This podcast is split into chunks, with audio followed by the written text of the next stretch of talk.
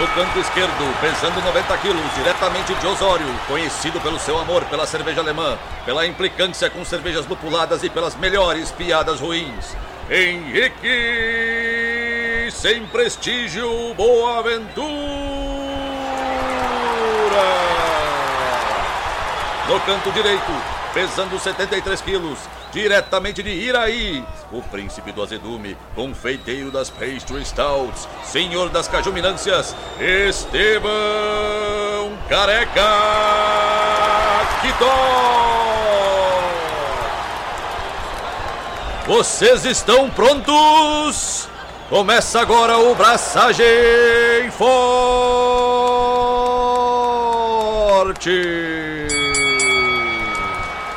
E aí, galera, Estevão da Suricato aqui.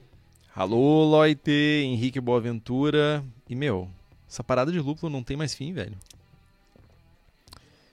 Tem. Teoricamente, hoje é o último episódio da série.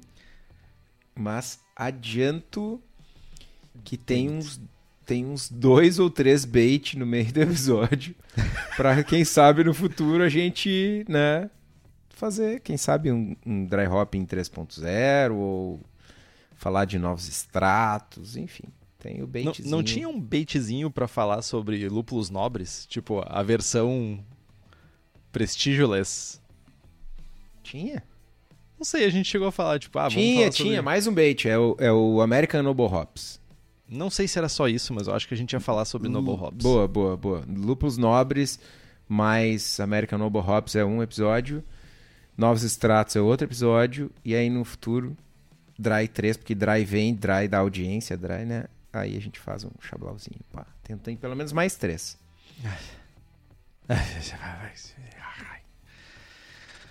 Tá bom, né? Tá bom. O que, que a gente não faz? Ao que, que a gente se, se sujeita, né? Cara, então, hoje vai ser um episódio divertido. Tem tantas cartas na manga. Tanto, mas tantas cartas na manga. Meu chapéu. Vai Mas antes de tu pegar e puxar todo, todo esse, esse baralho que tu tem aí, de tantas cartas que tu tem na manga, nobre jogador trapea- trapaceirístico. Porque carta na manga só tem um objetivo, né? Trapacear. Ah, não necessariamente, mano. por que que tu Surpreender. anda... Por, mas por, surpreender durante uma jogatina? Não, onde eu tu posso, quer ser, eu posso ser um mágico. Eu posso ser um mágico. Meu, e aí eu tô mágico é- fazendo. é, é trapacear a percepção da pessoa, meu. Porque não existe mágica, tá ligado? Tipo, não- a coisa não desaparece. Tu tá enganando os sentidos da Mano, pessoa. olha só. Tu vai no Cirque du Soleil. Sei lá como é que pronuncia essa merda. Que chique. Tu paga lá. 400 reais na porra do ingresso pra ver o cara esconder a carta, velho. Ou tirar o coelho da cartola, sei lá. Mano, as pessoas pagam por isso. Se elas pagam, elas fazem isso de uma maneira consciente. Vou lá pagar para ter entretenimento. Tiraram a carta da, da manga, é, é entretenimento, velho. É tipo o que tu faz aqui falando de lúpulo, velho. Eu só, eu só queria te, te situar numa parada que, tipo assim, lá em Iraí eu imagino que o rolê, tipo, ainda é um mágico com uma cartola e pá. Tipo assim, já tem umas mágicas um pouquinho mais avançadas, assim. Tem uns rolê bem, bem massa, assim. Entendi. Tu, tu, tu manja de ilusionismo. Eu adoro mágica, cara. Esse que é o pior. eu acho muito massa. Cara, eu, eu acho muito massa, como é que se chama? Slide of hand, sabe? Tipo, de ficar, sabe? Tipo assim, tu passa a mão em cima tipo, e os, e os tipos são muito ligeiros, assim, pra esconder umas paradas e fazer umas... Eu acho muito massa. Mas antes de entrar nesse rolê, Kitó, me conta aí o que que tu andou fazendo dessa vida sumida aí do, da, da- de terras gaúchas. Então, meu, fui. fui ao Rio de Janeiro. Fui a Teresópolis. Dar aulas. No, já tinha comentado, né? No Mestre de Estilos da Science of Beer. Lá em Teresópolis, dentro do grupo Petrópolis. Foi bem massa a experiência. Foi bem massa. Bem massa o curso. Gostaria de ter feito o curso no passado, assim, pela experiência. A galera fica em imersão lá na fazenda da- do Grupo Petrópolis e as aulas são dentro da fábrica, bem massa, bem massa. Tive a oportunidade de visitar meu brother Gabriel de Martino lá, na, lá em Teresópolis, que mora lá, enfim. Tomamos um, um copo de ceva na corrida juntos.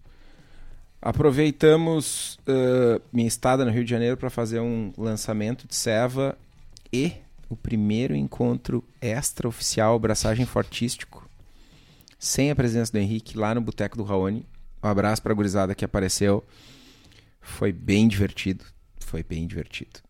Tava bem massa. E aí voltei na sexta-feira e já emendei o Oktoberfest da firma na, no sábado. Uh, com um fast beer engatada, com mas, com pretzel e, e, música e, meu, tomei quatro mas de fast beer. Fazia tempo que eu não tomava tantas cevas, uma ceva só, assim. Foi... Um mas só que tu tomou? Quatro. Mais meio litro de shopping metro. Eita. Ah, foi divertido. É, eu imagino que o pós não deve ter sido, mas eu acho que o durante Mano, deve. Foi muito de boa. Tipo, de, de, uns anos pra cá, eu tomo um pouco mais, eu, eu não durmo direito. Eu acordo de madrugada, pesadelo, não consigo dormir. Ah, meu. Com medo dos quatro meses? De eles te voltarem e te amaldiçoarem? Eu não sei, mano. Mano, faz dias, faz, sei lá, mais de dois anos, três anos que eu tomo trago e não durmo direito. Isso se chama idade, cara. É, eu compartilho sim. essa tua dor. Eu não consigo mais beber e dormir bem, tá Antes eu dormia e bebia bem. Agora antes eu durmo... O cara Antes o cara tomava um foguete, dormia, acordava dois dias depois, né? Eu não consigo mais. É três horas de sono e tem acorda. Meu, é a velhice. É isso, é a velhice. A velhice é isso. É o momento que chega. Mas aí, táticas, né? Acordei, tomei tipo um litro d'água, remedinho pra dor de cabeça, soninho. E aí acordei zerado. Aí acordei, né, definitivamente zerado. Foi bom, meu. Foi, foi divertido. E, e tava movimentado, assim, deu fila na firma. Apesar de todo o movimento, a gente conseguiu, que era uma preocupação uh, uh, importante, significativa da nossa parte, que era não ter grandes aglomerações dentro. A gente tem um espaço uh, aberto, de pátio. Tinha gente na rua, na calçada, tinha gente dentro do pátio, mas dentro apesar da gente ter um pé direito super alto, o prédio ser super ventilado, a gente não teve as mesas bem afastadas, não tinha ninguém em pé, não tinha grandes aglomerações. Tinha Importante. pessoas trabalhando exclusivamente controlando isso. Que massa. Então foi, foi bom, foi bem bom. É massa porque as pessoas que estão lá também se sentem seguras, né, cara? Tipo, tem essa parada, né? É, é uma via de mão dupla, né? Sim. Legal, parabéns pela preocupação. Obrigado, mano. Obrigado. Se tem alguma coisa que eu sou é preocupado. preocupado, velho. Não, não só com isso. Mas é isso, mano. Foi, foi massa. E aí eu só queria fazer um mini jabá. Mini? Que eu quase não faço. Azar. Uh, hoje, hoje está voltando ao portfólio uma cerveja que eu sou muito fã que eu gosto muito e que foi muito massa fazer ela e desenvolver ela, que é a Salted Caramel. Que eu já contei aqui no passado, que é uma ceva que foi feita inspirada numa sobremesa na torta de chocolate do Royster, do nosso ilustríssimo, excelentíssimo amigo Lucas Meneghetti. E tá voltando pro portfólio. Abraço, Menega. Abraço, e Menega. Semana que vem, finalmente saem as cevas que a gente fez lá em Chapecó. As papagaiadas. papagaiadas. Super papagaiadas. Então fiquem ligados nas redes da Suri. Que eu vou compartilhar as coisas também. Se quiserem me seguir lá, tá de boa. Vai, vai aparecer por lá. Uh, sim, tô pedindo seguidores. É. Eu achei ímpar esse momento assim. Me segue, troco likes. Troco likes. Mas. Uh, fezes. Mano, tem duas servas que moram no meu coração voltando pro portfólio. Tem lançamento de Seva Suassuri, tem duas collabs e tem mais outra collab na sequência e tem mais lançamento. Meu, engatei a, sei lá, quinta marcha e é pau e pau. Tá massa. Tô, tô feliz com o ritmo e com as servas que estão saindo. Mas chega de falar de mim, meu. Como é que foi teus, teus últimos dias aí? Semaninha distante, sem gravação no meio da semana, sem Estevão pra trocar ideia. Como é que foi esse período sem mim? além de blogueirinho, pedindo like, ainda fica exigindo que, tipo, depoimento. Quer que eu Ah, faça um meu. scrap no teu Orkut? Pá! Me senti velho agora, velho. É, é provavelmente é, é bem de acordo contigo mesmo. Tipo, não vamos Ok. se esquecer da parada que a gente tava falando de não conseguir beber e não morrer. Rapidamente, eu só queria ah, mandar um abraço pra Cris. Eh, Eu cheguei em Teresópolis e aí as gurias do Science, Estevão, deixaram duas cervejas aqui pra ti. A gente tava muito querendo tomar, mas a gente ficou com medo da pessoa brigar com a gente, porque ela fez muita questão de deixar duas servas pra ti. Queria mandar um abraço pra Cris, que me deixou duas servas da Debron. Tô tomando agora a Nut IPA da Debron, Debron Beer. Valeu, Cris. Obrigado. Na sequência do, da gravação, vou tomar a próxima. E aí, enfim, te mando um feedback fora do, do episódio. Valeu, obrigado, Henrique. Só não nos mantermos fiéis às nossas interrupções, né? Sempre importante, né? Na hora que vai falar, tem interrupção. Hoje tem. Hoje tem. Essa é uma das cartas na manga. Tá bom, que to... Cara, fiz uma coisa que fazia praticamente dois anos que eu não fazia. Eu voltei a julgar concursos. Eu participei como jurado do nono concurso estadual da Serva Gaúcha. O primeiro concurso que eu julguei foi da Serva Gaúcha, então, tipo, voltando às origens, de certa forma. Ah, vendo um monte de gente lá, foi bem massa. Queria mandar um abraço pro Alessandro e pro Gabriel, da organização lá do, do concurso, que foram muito gentis em aceitar todas as sugestões que eu fiz sobre questões de segurança, distanciamento, maneiras de operar lá pra gente se sentir um pouco mais seguras ah, durante o julgamento, né? Porque, tipo, literalmente foi uma das primeiras vezes em, sei lá, quase dois anos de pandemia que, tipo, eu estava sem máscara perto de outra pessoa, assim, tipo, e per se a situação é um pouco ansiogênica, né? Tipo, né? E aceitaram todas as sugestões, distanciamentos, arejar o ambiente, recipiente para colocar máscara, todo mundo andando com máscara, álcool gel em tudo quanto era canto. Foi super bem organizado, todo mundo respeitou todas as, as diretivas que foram ah, colocadas pela organização. Então, meus parabéns. Realmente me senti um pouco mais seguro, ainda que, tipo, dá aquele ruinzinho, né? Dá. Mas me senti um, um pouco mais seguro aí de estar participando de um concurso nesses moldes. Já estava com a segunda dose também, então já dá um, também um, um extra, né? Uma ajuda extra para se sentir seguro.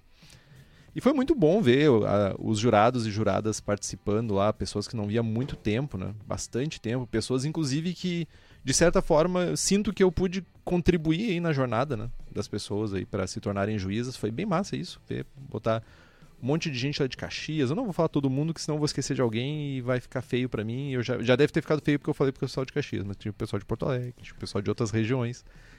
Mas foi muito bom ver vocês todas. Um abraço para todo mundo. E cara, eu ia comentar antes, mas eu deixei para comentar agora. A gente começa esse programa aqui com o que tô falando. Não, não, eu tomei quatro ma mas lá, massas. Tomei shopping metro, comi pretzel, comi Eisben, não sei. E o que, que o Henrique fez no concurso? Julgou Pale Ale e IPA. Pale Ale. Pale Ale. Ale e IPA. Cara, eu não consigo. Eu não consigo expressar a minha desgraça suficientemente, a não ser que, tipo assim, foi uma desgraça. Porque, tipo assim, primeiro eu queria dar os parabéns que pouquíssimas pra dizer se alguma cerveja ah, tinha off flavors daqueles off flavors desgraçados não passou na minha mão. Parabéns, cervejeiros e cervejeiras, vocês estão melhorando. Mas por favor, gente, IPAs e Pale Ales com aquele sabor padrão de lúpulo, não. Com aquele sabor padrão de malte caramelo, não. O que, que é sabor padrão de lúpulo? É, é aquele meio. é- eu, eu tenho a impressão que é tipo um citra cansado, assim, tá ligado? Tipo, é tipo um, um citra que daí puxa meio que pra um laranja e com gosto de laranja passada, talvez? Especificamente falando do lúpulo, né? Se é citra, se é cascade, se é whatever, vale tudo. O problema é o cansado, não é o citra. Não, tu- Né? tá. Só O Citra, eu sei que o Citra sempre é o- um, um vilão, mas tipo, não é o vilão. Dá pra fazer cervejas muito boas com o, citras. O citra não é um vilão. Né? É um Citra vilão porque é o... o único lúpulo parece que as pessoas conhecem. Mas, tipo, não, Não, é o problema mano, do Citra isso, é o problema da pessoa que faz cerveja. Mas aí é que tá. É, todo mundo usa citra porque todo mundo gosta de citra. Ele não é o vilão, ele é o, ele é o oposto disso. Hum, Cara, eu não consigo nem, nem entrar nesse rolê, cara. Tipo, porque, tipo assim. Não, não vou, não vou engajar. Não vou. Simplesmente não vou engajar. É sobre lúpulo esse programa, mas eu não vou engajar. Não vou, não vou. Enfim, me colocaram lá, fiz o meu melhor, tomei uma Pale Ale muito boa. Muito boa mesmo. Tava muito elegante a cerveja. Gostei bastante. Tomei uma Vitibir muito elegante também. Sim, Vitibieres estavam na categoria Pale Ale. Não me pergunte. Não, não, não estou É, é eu e é pale. pale. Entendi. É, faz sen- faz, Pale. Faz todo sentido. todo sentido. Mas é isso. E tenho, eu não pude, eu não estive presente nessa festança, nessa extravaganza, por assim dizer, que foi o que tô tomando Shopping Metro, porque eu estava julgando. E então, tipo, faz parte do rolê. E outra coisa é que eu comecei a ler um livro, e dessa vez não é sobre cerveja, ha, mas é um assunto que eu achei bem interessante, que é o This Is Your Mind on Plants. Acho que é Michael Pollan, o nome do, do, do escritor.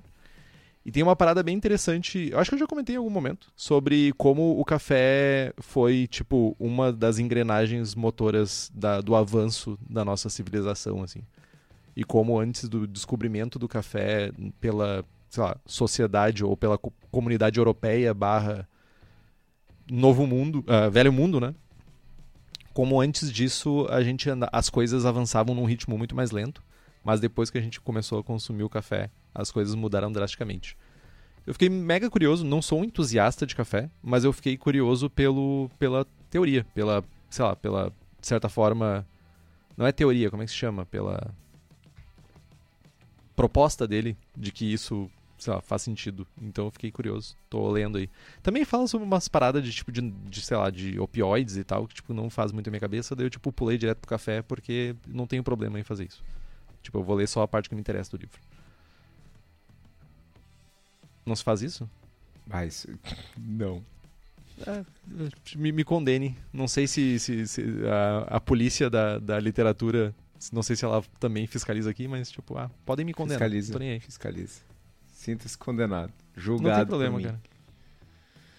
E é isso, meu. Basicamente isso. Interessante a tua semana, meu. Parabéns pela, pelo cuidado no concurso. E, e isso é um negócio ah, que às vezes as pessoas esquecem. Mas temos um Grandmaster no país e nove juízes nationals. E o Henrique é um deles. E parabéns, Henrique. Parabéns pela. Muito obrigado. É, é massa. ah, como é que eu vou dizer isso? Como é que eu vou te elogiar sem te elogiar? Cara, é, é, é importante tu participar dos concursos. É importante tu. tu tá ligado? Ah, ah, compartilhar o teu conhecimento, compartilhar a tua experiência. Eu sempre. Né, particip- participamos sempre de eh, do lado mui- muito, muitas vezes mais do lado da organização do concurso. E o Henrique sabe muito bem mas talvez vocês não saibam. Sempre que a gente vai organizar um concurso a gente principalmente com jurados internacionais a gente faz questão de montar mesas onde tem dois jurados muito experientes e um jurado ou uma jurada inexperiente porque a gente precisa desse, dessa, dessa transferência de conhecimento a gente precisa treinar as pessoas. E o Henrique participar de concursos, né, é botar o Estevão lá em 2013, julgando o primeiro concurso, sentado com o Humberto Fröhlich, que era, sei lá, primeiro national do Brasil. Né, Eu, meu primeiro julgamento foi com o Humberto. E aprendi muito com ele. Foi uma experiência ímpar. né, Era eu, o Meneghetti e o Humberto. Então, essa oportunidade de sentar com um juiz mais experiente e, e de ter essa transferência de conhecimento é importantíssima e, e só que para isso os nossos nationals, os nossos jurados mais experientes têm que participar. E muitas vezes a gente vê alguns jurados mais experientes que ah, vou participar do nacional comercial, mas não vou participar do estadual da serva do meu estado. Enfim, a galera acaba desvalorizando e tal e esse momento é muito importante para formar, né? Muitas vezes a gente vê gente reclamando que ah, os juízes isso, os jurados aquilo. Cara, essa galera só vai melhorar se a gente treinar essa galera, se formos todos como mercado treinados. Né? Então, parabéns aí, mano. Parabéns mesmo. Não é, não é zoeira nem da boca para fora, por mais que né, eu quisesse que fosse. tu me lembrou da, do meu primeiro é. julgamento. Eu acho que tu estava nesse concurso, inclusive, mas possivelmente a gente ainda não, não tinha se trocado uma ideia. Lá na, na numa gigantesca empresa de venda de insumos cervejeiros. No refeitório? No refeitório, exato. Eu, eu era o organizador do concurso. Então. então tava lá, joguei com o Dalla Santa. Não sei se o Dalla Santa escuta esse podcast, tipo, mas tipo, você foi extremamente gentil. Você me incentivou a, a também a continuar estudando, porque praticamente me pegou pela mão e me ajudou, assim, no, no meu primeiro julgamento. Pois é, eu podia ter te botado como uma pessoa ruim. Te botei com o Dalla Santa, que é um cara fantástico. De nada. Olha aí, viu? Mas na, naquela época tu já tinha todo esse amor e carinho por mim? Não se sabe. Talvez ah. fosse tua, tua mente já conspirando a teu favor. Ok. Mano, mas uh, antes da gente entrar no conteúdo, eu tenho um. A primeira carta na manga do episódio. ah, Estava eu hoje, hoje à tarde, transitando pela cidade de Porto Alegre, no meu carro ouvindo o episódio 17 do Braçagem Forte, que é o primeiro episódio sobre dry hopping.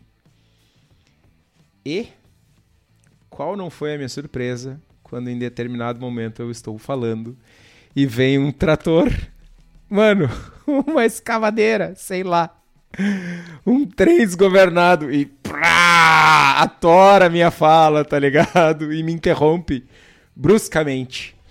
E aí eu me senti mais uh, assim, em paz com a minha consciência. há 100 episódios, há 101 episódios atrás, falávamos sobre dry hopping e o Henrique já me interrompia. Então, mano, zero respeito. Ah, entendi. Tá liberado agora então. É, tipo. Sempre teve. Chute, chute na canela, tapa na nuca e vai. Ai, mas vamos lá, gente recapitulando brevemente o que a gente viu até agora na nossa série sobre lúpulos. Episódio 17, 101 episódios atrás. A gente podia ter botado o Dry Hopping 2 no 117, né? A gente não se deu conta disso. Seria simbólico. Por quê? Porque o Dry Hopping 1 foi no 17? Meu, a gente, a gente quase que a gente passou reto no episódio 100. A gente não presta atenção nessas coisas, velho. Tipo, a gente conscientiza, ah, velho. Ok, ok, ok, ok. Bom, nosso primeiro episódio lá em 2017, episódio Lupulagem a Seco, melhor nome. Não, o nome do episódio ia ser Dossiê Dry Hopping. E eu não deixei. E aí o Henrique, tipo, tirou essa, esse coelho da cartola ao contrário de chamar de Dá pra dizer que saiu de outro lugar que começa com C. e não foi o coelho.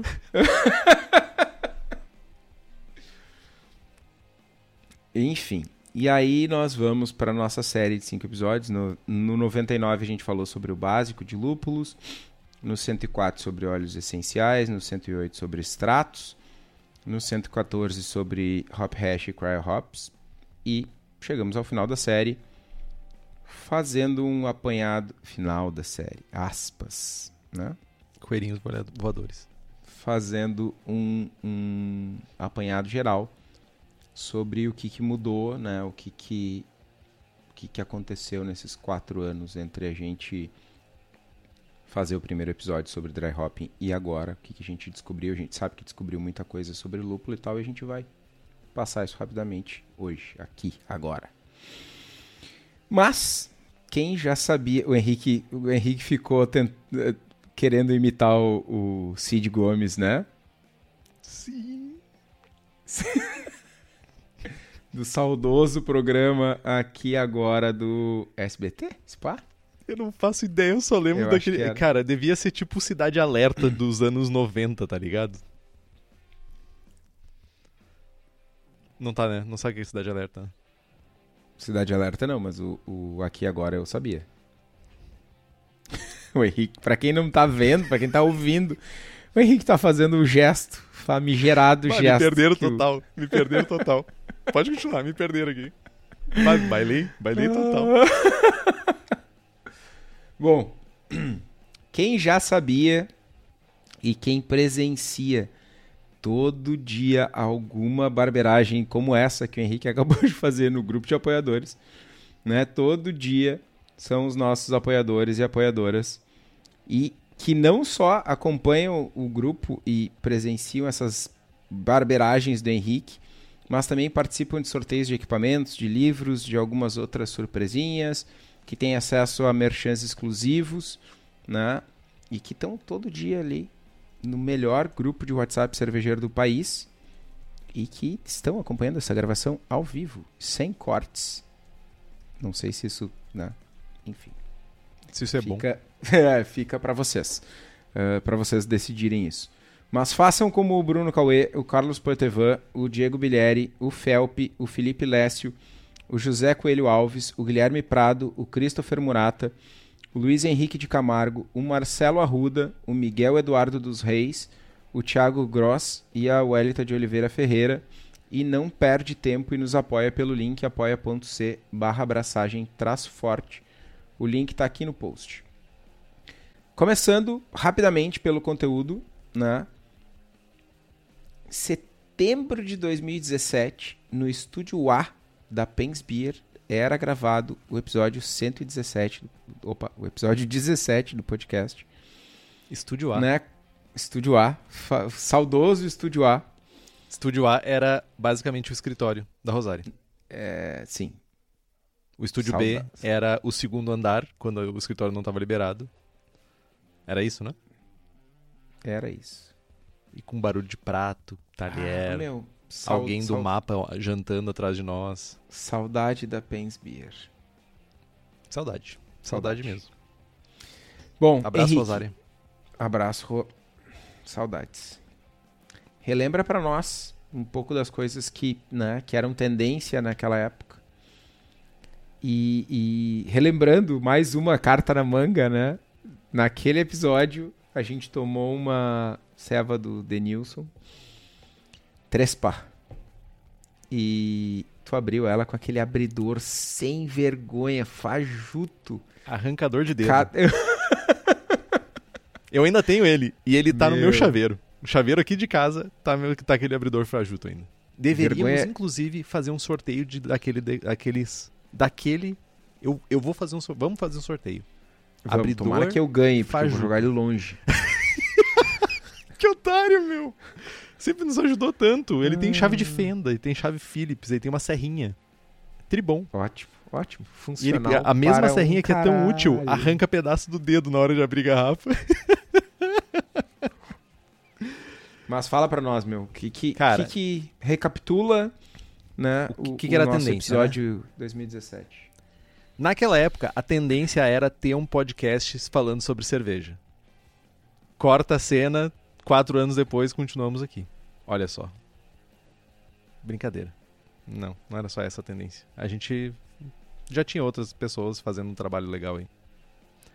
Mas beleza. No episódio 17 a gente falou sobre, em linhas bem gerais, né? O que, que é o dry hopping? Qual a vantagem de usar o dry hopping? quando e como a gente faz o dry hopping. Então foi aquela aulinha bem basicona aqui, né? Tipo, tentar, sei lá, quando e como, é, principais diferenças, quais eram as boas práticas da época e, tipo, o que, que a gente estava entendendo, né? No... Fazendo as Haze IPAs, né? Que estavam surgindo e estavam... Elas, elas não estavam necessariamente surgindo, mas talvez estavam se popularizando mais. Eu me No lembro mercado nessa... brasileiro, com certeza. É, e eu me lembro de, tipo, de ter algumas umas, umas cervejas que a gente tomava, e daí começou aquele rolê das, das latas estufadas, tipo, porque todo mundo ainda lidando com aquelas cargas mastodônicas de lúpulo e etc. E além disso, a nossa abordagem, né, tipo, de forma, de novo, episódio 17. Precisávamos ter, a gente ainda estava se definindo, a gente estava se descobrindo. Quitozinho estava se descobrindo, Esteu, Henrique estava se descobrindo. Então a gente teve uma abordagem um pouco mais superficial, né? Tipo, o conteúdo que a gente tinha e o interesse do público pelo assunto, né? Ele era menos aprofundado do que a gente tem hoje. Não obstante que hoje a gente tem uma série de seis episódios sobre lúpulo. Porque a galera quer saber de lúpulo, a galera quer fazer cerveja, quer fazer IPA, quer fazer Pale Ale, quer fazer essas servas que vão lúpulo.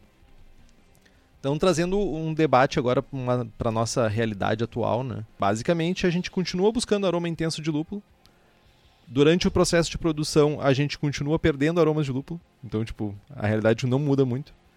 A gente faz o melhor para a gente reduzir algumas dessas perdas, seja fazendo adição de lúpulo no Whirlpool, selecionando variedades com mais e melhores óleos para cada uma das etapas que a gente tem do processo. Aí a gente consegue linkar com vários dos programas que a gente passou para trás aí que a gente falou sobre processo, sobre óleo, sobre tudo isso. Vale a pena passar por cada um deles se tu está chegando agora aqui. Seja favorecendo biotransformação. Entretanto, nada disso é suficiente se quisermos fazer uma cerveja para agradar os amiguinhos do Kitó, aquelas pessoas suricáticas, aquelas pessoas que são ávidas por aquele extra, aquele punch, aquele extra. Aquela carga extra. extra. Então a gente precisa de dry hopping para ter a intensidade aromática tão raiposa nos dias de hoje. Então a gente precisa disso, a gente precisa de dry hopping. Dry hopping nunca deixou de ser uma coisa boa, a gente só. Agora é tudo igual, mas diferente e melhorado. E falando em lúpulo, falando em dry hopping, falando nesse universo lupulado, a gente lembra de dois jovens Dois jovens que nesse momento devem continuar estar na sua viagem por terras norte-americanas em busca de lúpulos para nós. É o pessoal da Hops Company. Essa empresa maravilhosa especializada em fornecer lúpulos selecionados diretamente de fazendas para cervejarias aqui no Brasil. Eles visitam os produtores, buscam novas variedades e lotes que se destacam sensorialmente Caso você tenha interesse nos lúpulos da Hops Company para sua cervejaria, entre em contato pelo site hopscompany.com ou pela página da empresa no Instagram, que é o Hops Company, arroba Hops Company. Cara, é, acho que a tua, a tua colocação foi precisa. Artística quase, né? Quase. Eu, é... eu entendi, eu estou fazendo curso de teatro para isso. Eu, eu até esqueci qual foi, de tão boa que foi. É, como é que é? É tudo igual, mas diferente e melhorado. Tá, ok. Mas acho Podia que ter é ficado isso, só né? no início, né? É. a gente falou de lúpulo. Uh, de dry hopping, perdão. De uma maneira superficial, mas no, o nosso objetivo fazendo dry hopping continua o mesmo. Que é buscar aromas intensos de lúpulo e é tudo igual, mas diferente, porque quatro anos é muito tempo né? E a gente tem uh, novas, novas técnicas, novas abordagens, novos conhecimentos descobertos pelo, pela ciência, né? E, mais estudo. Cara, mais estudos e tal. A gente está na crista da onda. A gente está descobrindo novos compostos praticamente toda semana, né? E quando a gente fala... Tudo isso é novo, tudo isso é diferente, tudo isso é melhorado, mas o objetivo do Dry é extrair o máximo de compostos aromáticos do lúpulo né? E uma das perguntas que não foi respondida, né, que não tem uma resposta fácil, que não tem consenso, é quanto tempo leva para a gente atingir o pico de extração. Eu vou botar X quilos de lúpulo para dentro da minha ceva. Quanto tempo ou como eu faço para extrair o máximo possível de compostos aromáticos? Né? E aqui, pergunte, Henrique. É? Episódios sobre dry hopping é o Henrique eu aprendendo, cara. Meu, Ok, olha, olha o pra... ele se ajeitou na cadeira pra responder, limpou a garganta e foi tipo assim: vou dar aula, vou, vou dar show. Eu tá. Cara, ah, era pra ser um programa curto. Não vai ser um programa curto, já senti. Não era Ah. pra ser um programa curto. Quando a gente falava de dry hopping lá quatro anos atrás, quando a gente fez o programa, quando a gente falava de dry hopping, a gente falava sobre pico de extração, a gente estava focando muito no livro do Stan Hieronymus, né, o Hops, que agora já tem o lúpulo. E lá tem uma, uma passagem, se eu não me engano, eu não, não peguei ele aqui pra ler, mas tipo, que a gente teria o pico de extração em, de 24 a 36 horas a gente extrairia tipo 80 a 90% da capacidade do lúpulo. Parece que isso já caiu um pouco por terra, né? Então, cara, aqui eu acho que é o, o ponto alto do episódio. E se vocês têm que lembrar alguma coisa desse episódio, é que vocês têm que lembrar da minha maior contribuição para a evolução da humanidade, que é O braçagem Depende. Depende. Depende, mano. Depende, mano. Depende de qual variedade de lúpulo a gente está utilizando. Depende do formato, né? Se é flor, se é pellet, se é hop hash, se é cryo hop, se é whatever. Depende da temperatura de extração. Depende do tamanho e da geometria do fermentador, maturador.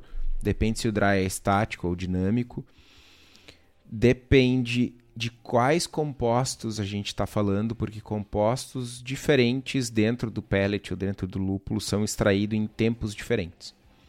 Então é um grande depende, inclusive a capa do episódio podia ser um. Eu vou fazer isso amanhã na firma. Eu vou pegar pellets de lúpulo e vou escrever depende com os pellets. Tu pode fazer só um ponto de interrogação. Já ajuda um pouco a vida do, do editor aqui. Boa, ok, boa, boa. Pegar um, um Columbus 2016 que eu tô envelhecendo lá. Boa. Aí depois tu, tu edita no Photoshop da vida pra deixar verde, porque tá tipo, amarelo. marrom. Tá aparecendo já. Ração de galinha. Mas é, depende, mano. Depende de uma série de fatores. Sim, tem compostos que são extraídos em 4, 6 horas. Tem outros compostos que demoram 12, 24, 48 e alguns outros que demoram um pouco mais. Mas, né? Tem estudos que, que com dados de tempos diferentes porque as condições de comparação são diferentes, né? Volume de amostra, quantidades de dry e tal. Falando um pouco dessas variações específicas, né? Falando de variedade e formato, principalmente. Pouca coisa mudou né, de 2017 para cá relacionado às variedades. De uma maneira geral, as variedades com maiores quantidades de óleo vão ter impactos maiores quando a gente fala de extração, né? Salvo, sei lá, Magnum 4, miligra 4 gramas de óleo por 100 ml. Tipo, mano, Magnum não, tá ligado? Esse Magnum, esses 4 gramas de, de óleo por 100 ml são Mirceno, que vai embora, tá? Então, estamos falando das variedades cara, das variedades que todo mundo usa. Citra, Mosaic, Equanote, Galaxy. Cara, isso não mudou. Né? Elas continuam sendo as melhores variedades, as variedades que vão ter impactos mais significativos. Por outro lado, a gente sabe muito mais sobre compostos aromáticos, como a gente viu no episódio sobre óleos essenciais. E, e, e, cara, isso nos ajuda muito, porque a gente pode fazer uso de variedades com menos prestígio, também conhecidas como variedades mais baratas, para ter intensidades aromáticas maiores e principalmente diferentes. Momento Jabá, acabamos de lançar a Dank Blazer, colaborativa com a Talme, que por sinal, cara, deve ter, sei lá, três latas. Tá acabando o lote. Uh... Não sei, não sei, não sei Otário. se tem lata pra ti. Não, tem sim, mano, tem, tá guardado em casa. Fica tranquilo. Mas, enfim, na Dank Blazer, cara, a gente usou Comet e a gente usou Chinook. E eu tive a oportunidade lá no curso em Teresópolis de tomar ela lado a lado com outras cervejas de outras cervejarias que buscavam Denk, que buscavam que são cervejarias muito massa, que tem cervejas muito legais. E a intensidade aromática da Denk Blazer tava tipo Bem mais alta. Então, cara, e é uma ceva com Chinook e Comet.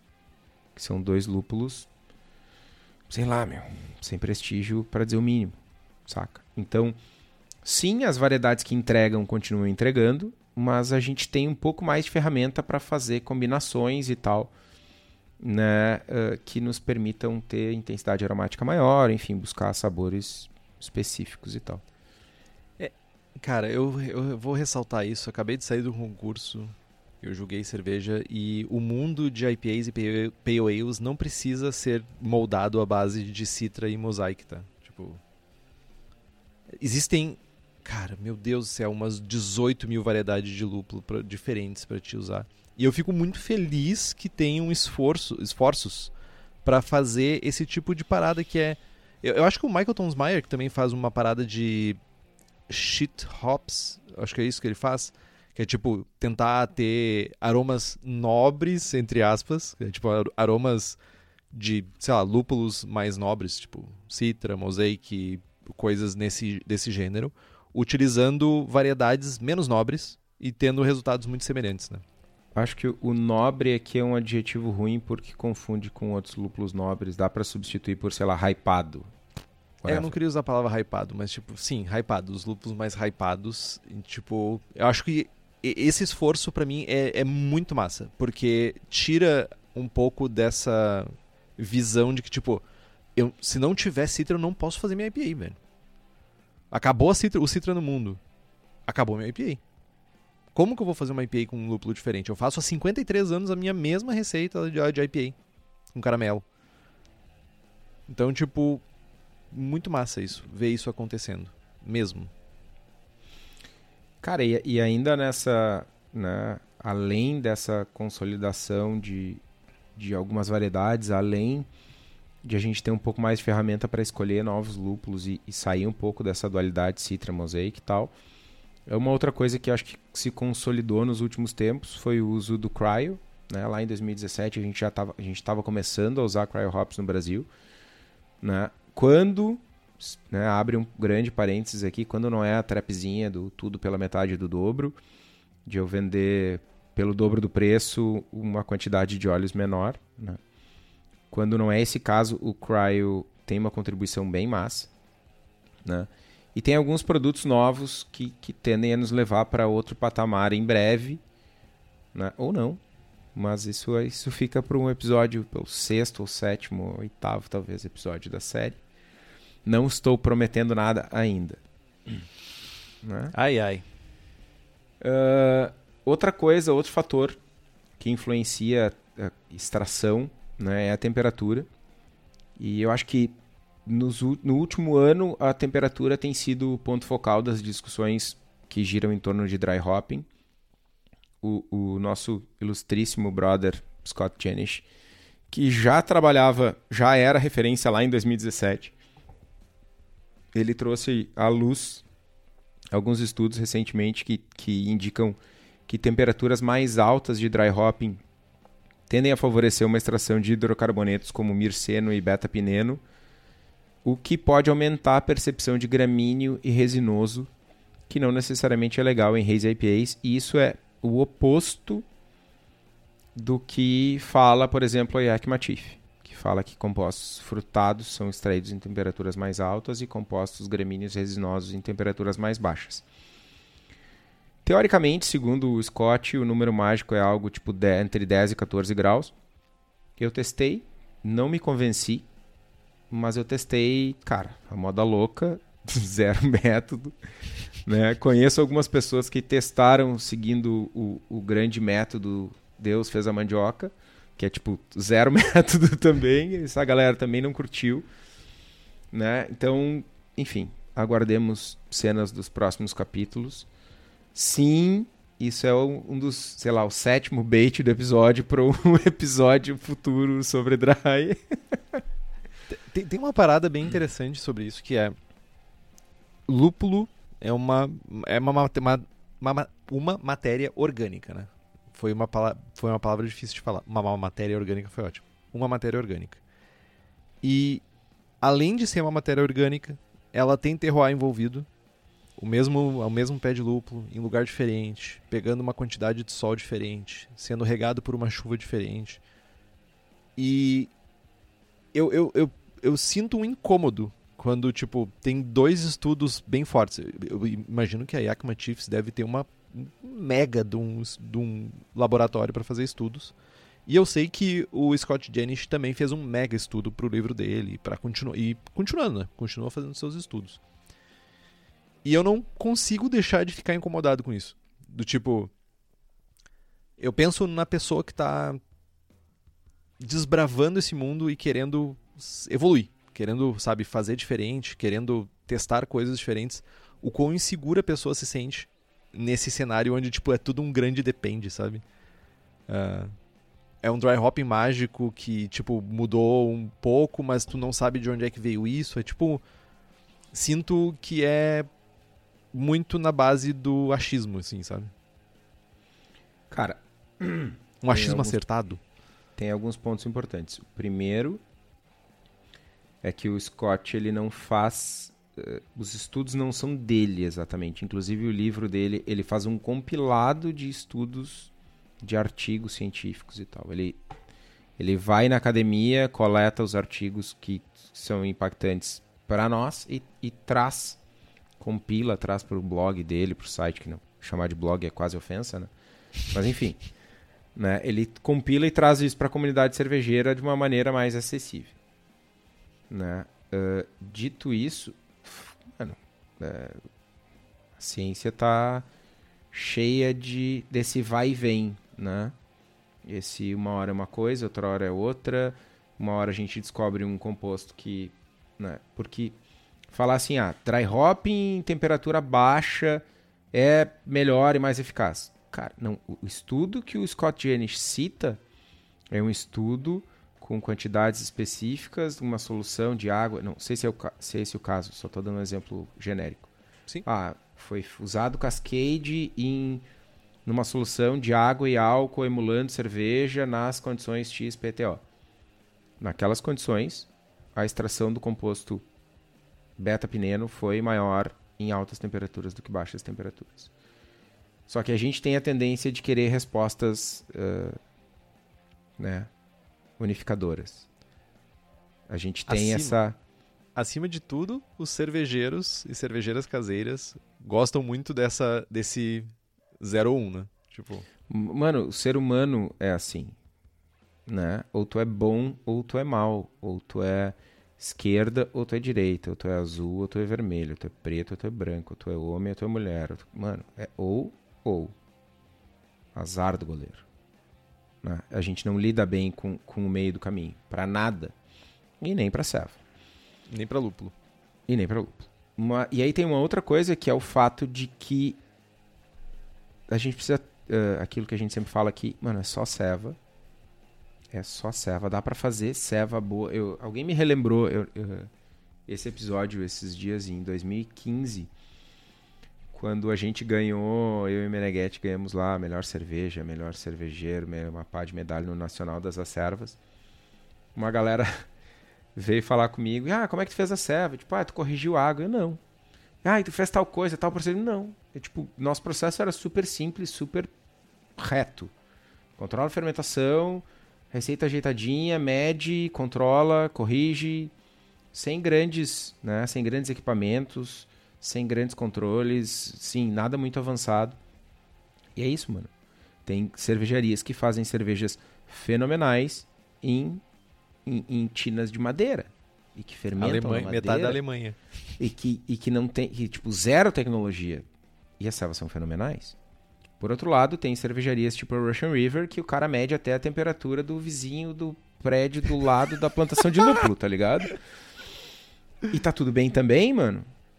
Né? Dá para fazer ceva boa de várias formas. E aí, de novo, é um pouquinho da gente modular, né? É um, aqui estamos falando de um hobby, né? Enfim, não precisamos, enfim, né? enfim. Uh... Mais um enfim para C13 ser ímpar. Enfim. outro, outro item que, que impacta significativamente a extração é, é, o fermentador ou o maturador, enfim, o vessel, o vaso. o China. China não. O contenedor.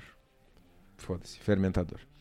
Né? O, o, a, a relação uh, do, do, tamanho, da geometria do fermentador, né? isso muda a extração. Alguns estudos sugerem que quanto maior o tanque, mais lenta é a extração. E a, em alguns estudos tem variações que são do tipo 5 dias para extrair uma quantidade X em 50 mil litros e um dia para extrair essa mesma quantidade em 20 litros. Quanto maior o tanque, a gente tem menos líquido em contato direto, proporcionalmente, em contato direto com o lúpulo, e é mais difícil que esse líquido seja homogeneizado no volume total. Né? E isso acaba que, que fazendo com que a gente tenha uma extração uh, mais lenta. E aí, falando em extração mais lenta, uh, a gente não pode deixar de falar de dry hopping dinâmico. Né? A extração dos compostos depende da velocidade de difusão do líquido dentro do fermentador. Vem aquela, aquele tantinho de ceva, encosta no lúpulo, faz a extração e esse tanto de ceva tem que ser diluído no resto. Né? Tudo que aumenta a velocidade de difusão, seja agitação, seja temperatura, seja convecção dentro do tanque, vai aumentar a velocidade e a quantidade de óleos extraídos. Uh, tem o lado ruim, que essa agitação constante é motivo de preocupação, porque além de extrair aromáticos, a gente pode uh, extrair mais polifenóis, né? pode trazer harsh, pode trazer astringência. Né? Então o pessoal foca, acaba focando em, em recirculações mais curtas ou usando outros métodos para agitar o lúpulo, como um burp de CO2 pelo fundo do tanque, enfim, né? ou, ou recirculações que não são constantes um burp é dar um chablau de CO2, dar um, um, jato de CO2 pelo, pela parte de baixo, seria isso? Exatamente. Conecta o cilindro, né, a mangueira de gás pela, pela entrada de baixo do pelo, pelo dreno do tanque. E aí faz borbulha CO2 pelos, pelo líquido, fazendo com que esse CO2 ele vai subir para a superfície do tanque, né? E no processo ele vai arrastar cerveja que está embaixo, cerveja e lúpulo que está embaixo do tanque vai arrastar para cima, vai fazer com que esse lúpulo entre em suspensão novamente e que entre em contato com novas partes da cerveja, por assim dizer. E esse processo, aí é uma, uma dúvida bem, bem honesta. Uh, e esse processo de fazer esses, esses bursts de, de CO2 por baixo do fermentador, qualquer coisa que, qualquer gás que passe pelo líquido, né? ele vai arrastar aromático, né? Tipo, então tu tá fazendo o lúpulo entrar em suspensão porque tu quer que tenha mais aromático e ao mesmo tempo tu tem um gás arrastando aromáticos pro headspace e uma vez no headspace esse aromático não volta pra cerveja, né? Ou ele volta? Então, primeiro ponto. Eu é... sou muito bom de fazer pergunta, né? Eu contava com isso, inclusive. Ah, tá, entendi. Tá, não consegue, né? É só, é só elogiar, cara. Não faz, não faz mal. Mano, já te elogiei no começo do episódio. É, é, é uma sessão de elogios por episódio, apenas. Uh, primeiro ponto, cara, é que tem arrasta, uh, uh, borbulhar CO2 pelo líquido não, não arrasta a mesma quantidade de aromáticos, né? independente da forma que a gente está fazendo isso. O que, que eu quero dizer? Se a gente botar uma pedra difusora e botar micro bolhas ou por um minuto, é diferente da gente botar 40 psi de pressão e abrir a válvula toda. O tamanho da bolha, sendo, sendo bem grosseiro, assim, quanto maior a bolha dentro do fermentador, menos, menos aromáticos tu arrasta e mais líquido tu movimenta. Porque a bolha é maior, né? desloca uma quantidade maior de líquido, mas dentro da bolha é gás encostado no gás. Saca? Então, Sim. é tipo 30 PSI, é, sei lá, 30 PSI é 2.1 kg, quilograma força por centímetro quadrado. É mais ou menos essa pressão que, que o pessoal usa, entre 30 e 35 PSI. Aumenta a pressão do, na reguladora e abre a válvula. Vai dar um bolhão e é, isso vai borbulhar em bolhas grandes, movimentar o líquido e extrair poucos aromáticos. Agora que eu entendi o burp, é tipo um arrotinho. É tipo um é, só que é um arrotão. Sim, é um tipo, é tipo aquele troglodita arrotando no refeitório, assim, tipo, isso. tipo, tremendo as telhas de zinco, assim. Tipo isso. Isso aí. Saquei. Perfeito. Mas, cara, uma coisa importante, disclaimer furioso, a gente precisa ressaltar que a gente pode conseguir ótimos resultados, resultados fantásticos, fenomenais com dry hopping estático, né? tanto em casa quanto na cervejaria. Falando de cervejaria, Estevinho tem uma medalha de ouro em Double Haze IPA e uma medalha de prata em Double Haze IPA em anos consecutivos, com a meu ego é muito maior que o teu. No com, terceiro maior concurso do mundo com dry hopping estático. Ah, mas tu tá fazendo estático em todas as células? Não. Tô mudando, mas né? Funciona. Tu também consegue. Tipo, tu não precisa Exatamente. dar uma levando o episódio passado ao pé da letra, tu não precisa de mil equipamentos nem mil técnicas para fazer uma boa cerveja lupulada. Sir, yes, sir. Antes de falar do último tema, que é a quantidade de lúpulo, o Marco Seixas pergunta: Estevão Henrique, Hopbag exige adição maior de lúpulo no dry?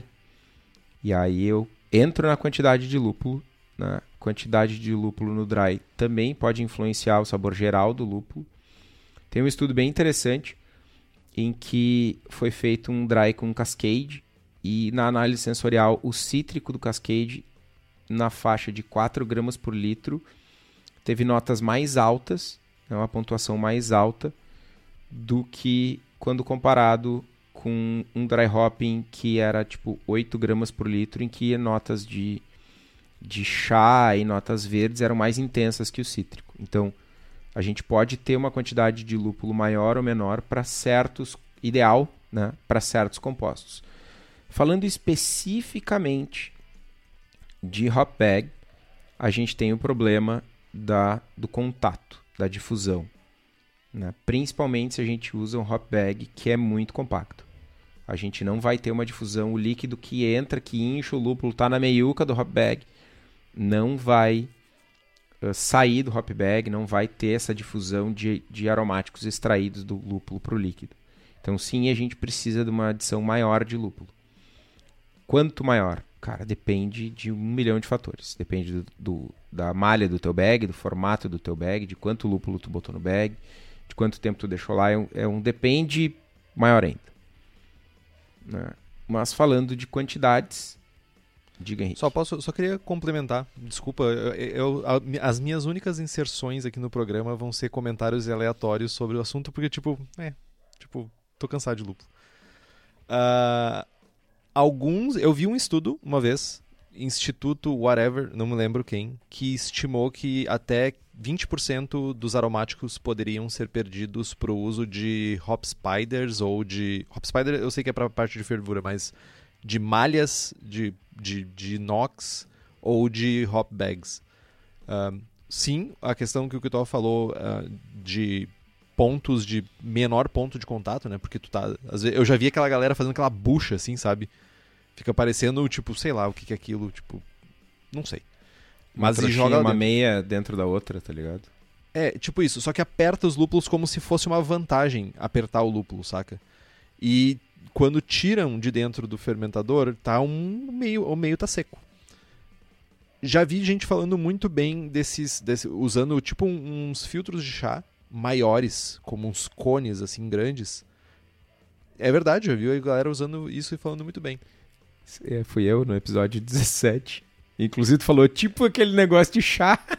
Então, isso aí mesmo. Mas que, teoricamente, pelo tamanho da malha e tudo isso, ajudaria a reter menos óleos essenciais e tu ter menos diferença entre um, um, dry hopping uh, solto, né? Dentro do fermentador. Porque, primeiro, tu tem mais área de contato. Esse tão bem falado pelo que torna o episódio 17.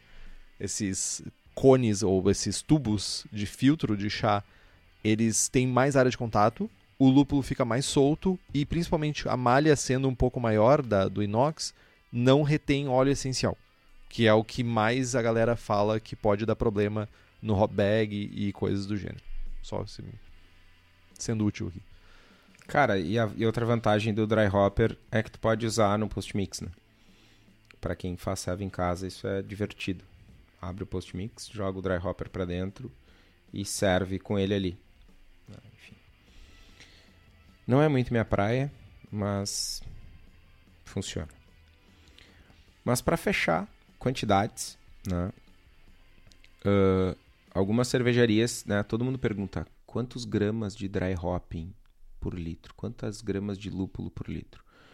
Algumas cervejarias trabalham com números próximos aí, ou, ou até mesmo maiores, de 20 gramas por litro de dry. Né? É, segundo algumas referências internacionais aí, de novo, depende do tamanho do fermentador, depende de tudo que a gente falou. Se é estático, se é dinâmico, se é grande, se é pequeno, se é qual variedade e tal.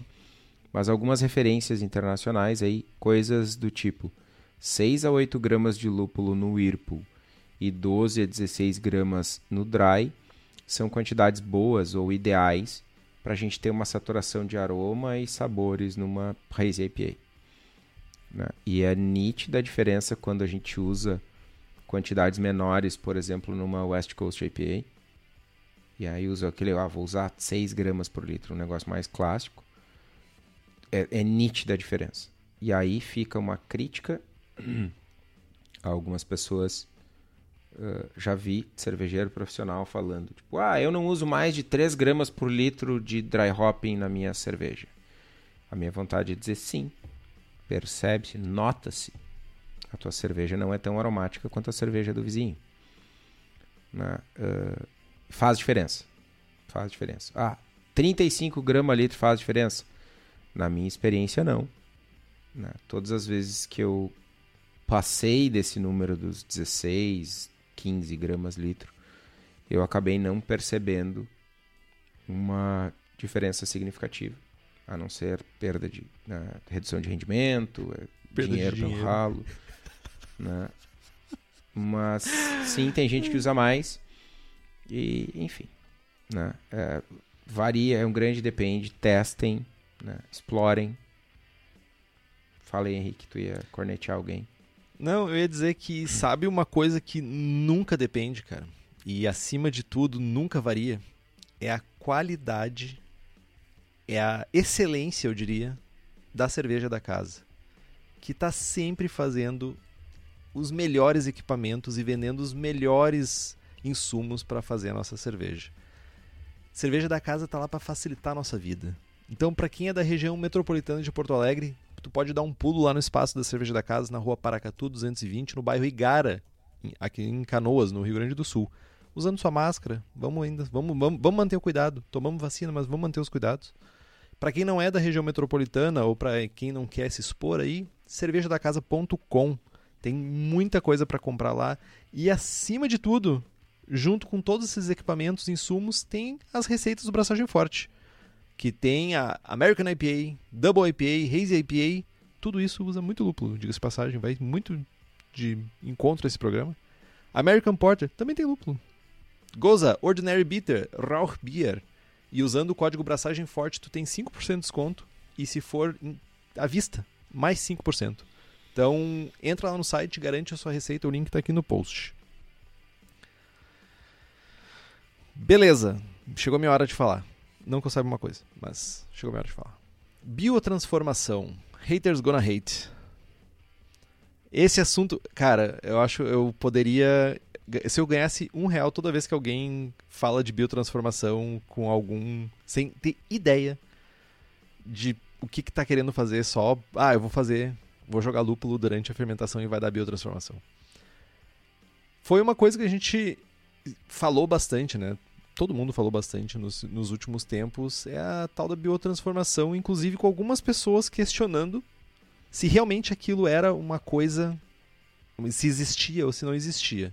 Então a gente sabe que o lúpulo contém compostos voláteis que, uh, que são detectados né, em seu estado original, mas também tem muitos glicosídeos não voláteis que também podem contribuir para o aroma. Tá? Mas primeiro eles precisam ser liberados por meio de hidrólise enzimática, que é a beta-glucosidase, basicamente. Uma maneira que a gente tem de estimular a atividade da beta-glucosidase para liberar esses aromáticos é utilizar enzimas disponíveis no a gente falou em algum momento nos episódios sobre lúpulo, né? Que tem muitas enzimas comercialmente disponíveis que têm uh, atividade de glicosidase comprovada. Ou a gente também pode fazer é fermentar com alguma levedura que comprovadamente por estudos, tenha né, a produção de beta-glicosidase durante a fermentação. A capacidade de gerar essa atenuação enzimática está muito ligada a uma coisa que todo mundo adora aqui, que é a tal da BLET, famosíssima levedura bretã, e também de cepas utilizadas para fermentar vinho. Né? Entretanto, algumas dessas cepas uh, de Saccharomyces cerevisiae também têm essa capacidade de ter e de atenuar e de fazer essa enzima tá, ter essa enzima presente durante a fermentação. Pontos mega importantes sobre biotransformação. Primeiro ponto. Os compostos suscetíveis à conversão enzimática devem estar presentes nos primeiros dias de fermentação. Ou seja, todos esses, esses compostos que a gente está falando, que são necessários para ser convertidos em outros compostos, se eles não estiverem no início, estragou o rolê. Não vai funcionar, tu não vai ter biotransformação, só está desperdiçando tua vida ali fazendo um teste que não está resultando em nada, no final das contas. Depois disso, a gente vai ter uma conversão muito, muito baixa. Então não vai adiantar muito. É só, sei lá, só um dry hop normal. Não tem mais nada de acontecendo diferente para ti. Com isso, se a gente tem uma adição de dry hopping ao final da fermentação, uh, pouco ajuda no fornecimento. A minha garganta foi para o espaço. Com isso, uh, ter uma adição de dry hopping ao final da fermentação ajuda muito pouco no fornecimento de compostos para biotransformação. Então, a gente está falando de adições no início da fermentação, não no final da fermentação. A solução encontrada aqui é mover uma quantidade maior de lúpulos com geraniol e linalol livres para adição do Whirlpool, ou seja, aquela adição que a gente faz quando a gente resfria o nosso mosto pós-fervura por uma faixa ali de 80, 75, 75, 80 graus mais ou menos, que tô. É mais ou menos uma faixa aceitável. E eu te pergunto, que que lúpulos tem geraniol e linalol mais presentes? Só não diz que é citra, cara.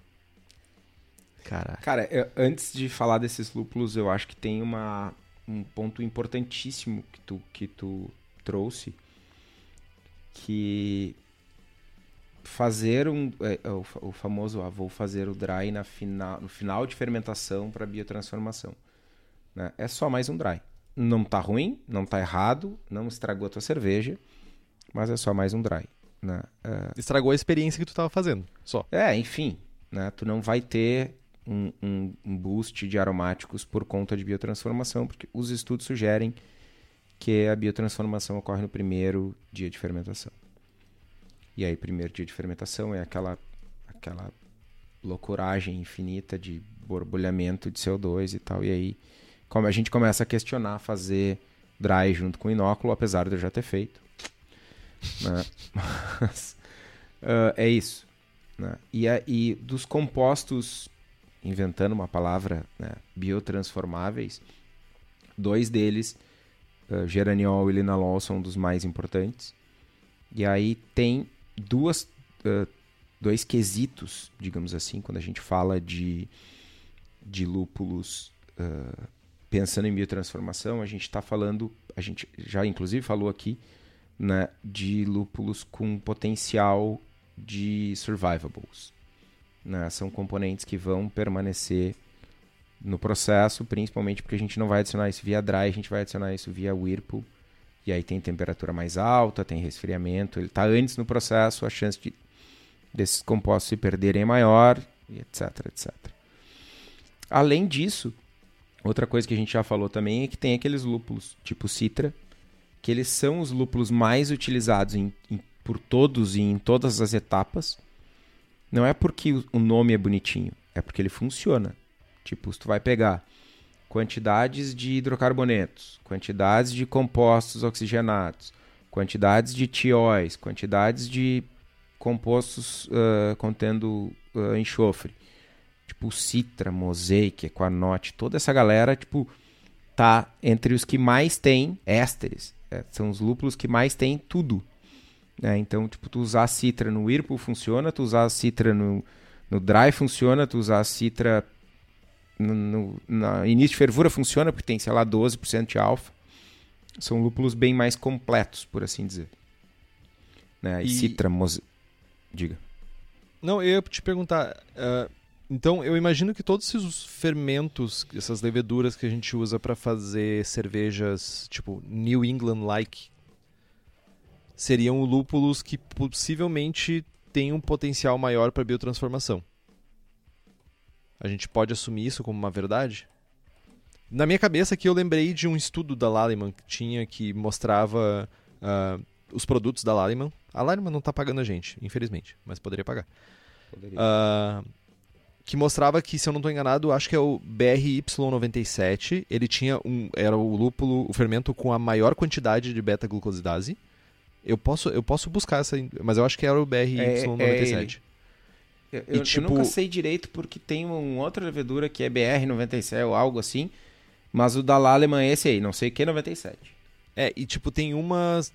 Sei lá, outras leveduras também, sei lá, tipo outra acho que essa BRY97 acho que é uma West Coast. Se eu não estou enganado é isso.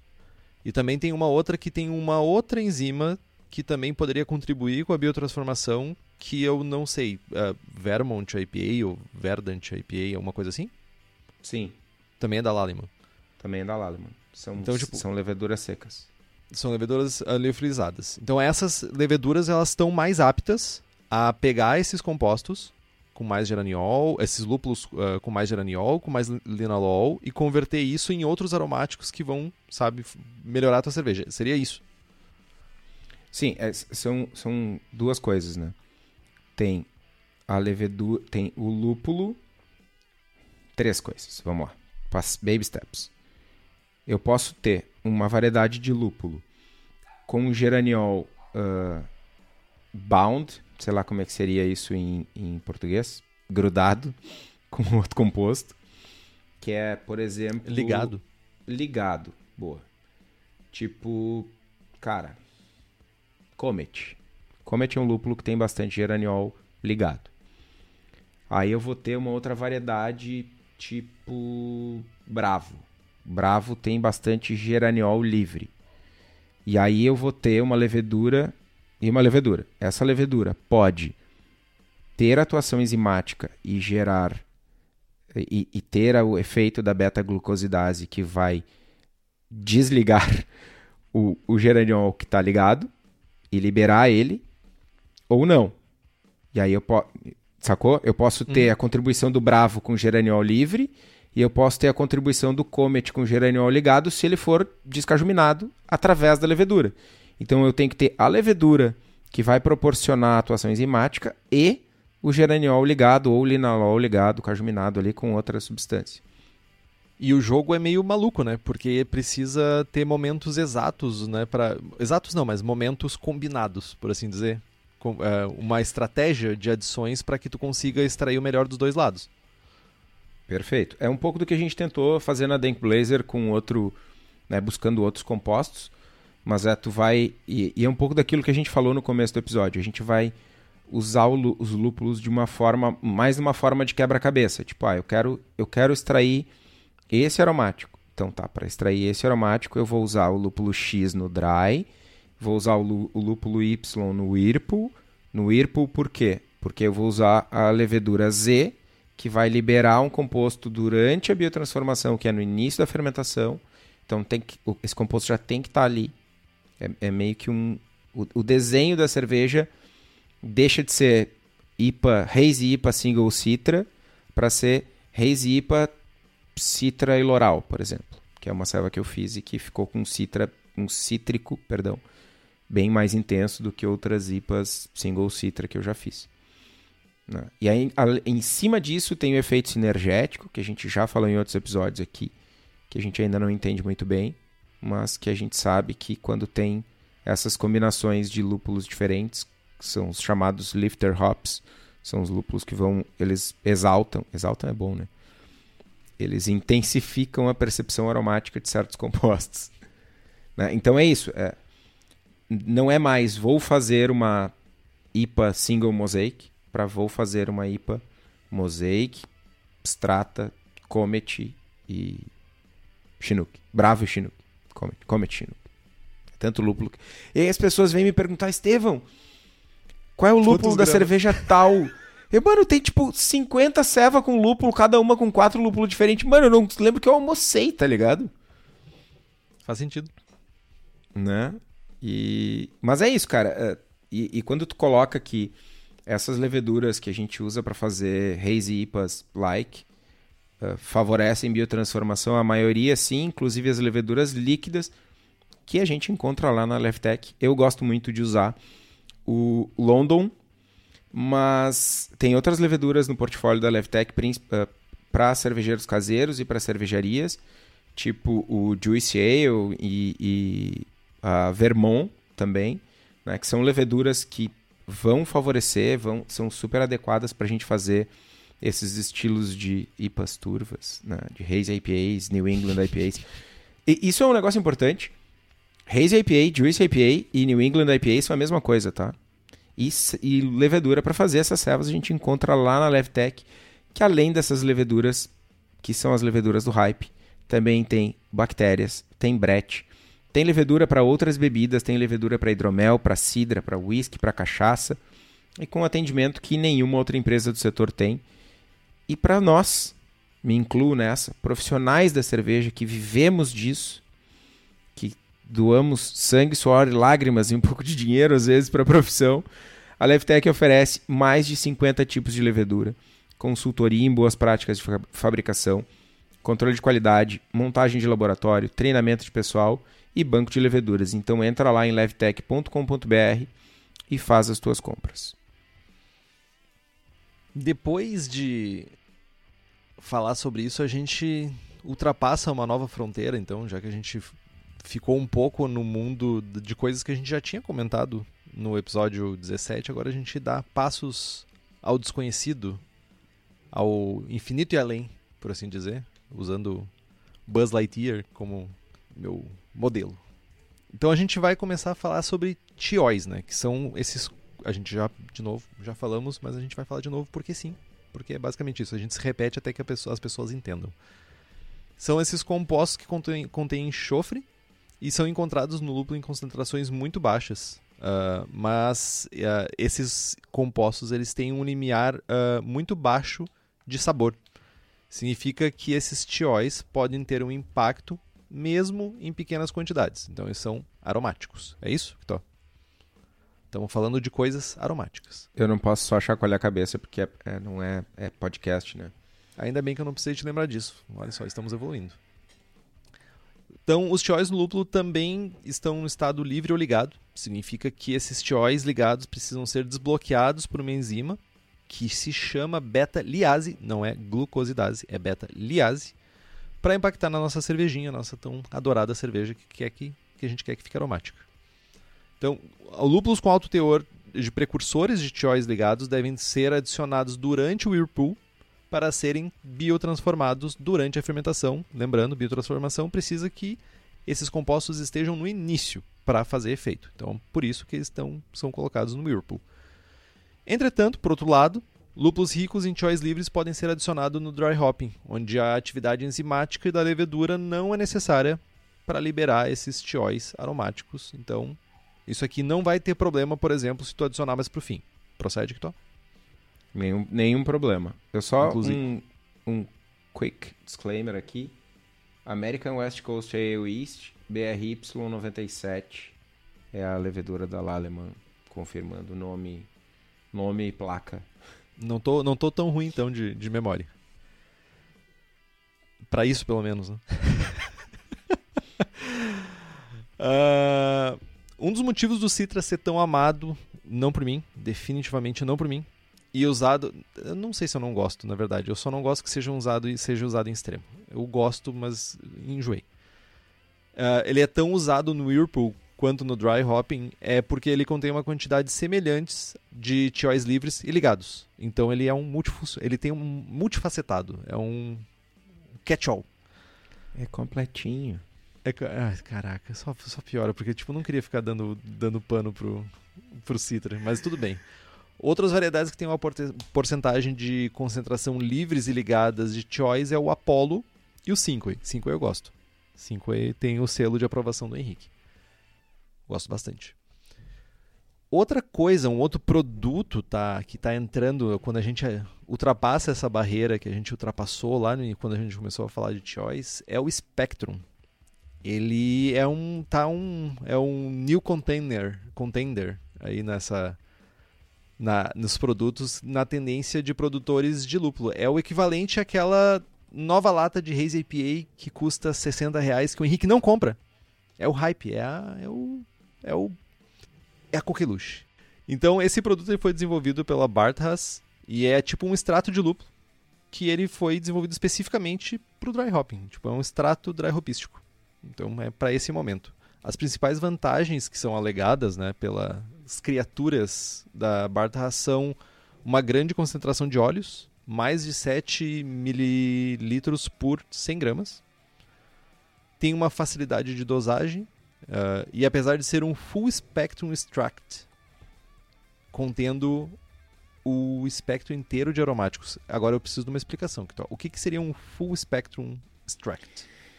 Então, Isso mano. me pegou. É, é, tu pode ir lá Mais no uma episódio. carta na manga? Episódio. Eu até vou consultar o número do episódio aqui. Episódio. Episódio. Onde é que tá a listinha? Extratos de lúpulo. Episódio 108. Uhum. Escuta de novo lá. Entendi. Mas tu pode falar para as pessoas, tipo eu, que, não, que tipo, não prestaram atenção no lúpulo? Cara, uh, o, os extratos full spectrum, eles têm características, uh, como direi, eles têm o, o, range todo de aromas e sabores, de contribuição de aromas e sabores do lúpulo.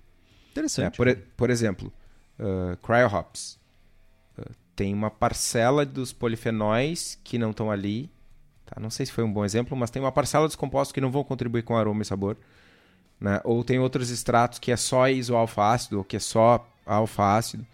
O, o, o Spectrum, ele, ele contribui com o range todo de sabor. Interessante. E sabor, Interessante. sabor e aroma, enfim. Ele é, ele é um lúpulo... Ele é tipo a versão do incógnito, incógnito, sei lá como é que chama, para o dry. O incógnito, incógnito, ele é um, uma versão full spectrum também, mas para ser usada no Whirlpool. Parece, cara, os nomezinhos, vou te dizer, hein? Spectrum, Incognitum, Loren Ipsum. Não, é, eu, eu falei errado, é, o inc, é Incognito ou Incógnito, é final O. Não, é, mas é, na, na, minha cabeça é agora é, é Incognitum, e Spectrum e Loren Ipsum. Mas tem uma infinitum. parada interessante. É, essa promessa é bem interessante, porque se ele é um full spectrum uh, extract e ele tem todo esse rolê, e ele além disso não adiciona alfa-ácido nem enzimas à cerveja, parece ser uma maneira bem controlada de tu fazer a adição para ti, para pro teu, principalmente pro comercial, né? Pra cervejaria comercial. Cara, é, ele não adicionar enzimas, né? Não tem, já falamos aqui de hop creep, né? não tem esse efeito hop creepístico e não tem. Ele, além disso, ele adiciona. Isso, isso é um produto super novo.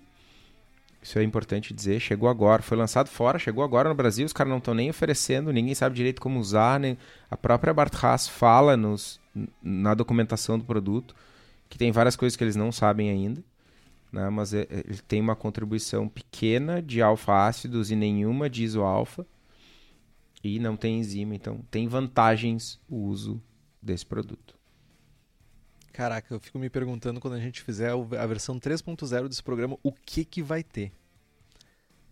Mas tem mais uma coisa que agora também, anunciado nessas latas de, de, de New England IPAs, que é duplo dry hopping, triplo dry hopping, quádruplo dry hopping, não sei, tipo mais hopping, que é basicamente fazer adições separadas de dry hopping, ou seja, uma carga, depois outra carga, e parecem ser uma ótima alternativa para aumentar a extração quando a capacidade de, de agitação né, da cerveja, do, da, do, da, da, quando tu in, coloca o lúpulo e a capacidade de agitação desse líquido é pouca, parece ser um bom cenário como uma opção para quem não tem isso, né? Para quem não tem essa, sei lá, possibilidade de agitar, de fazer os burps lá que o Kitó falou antes.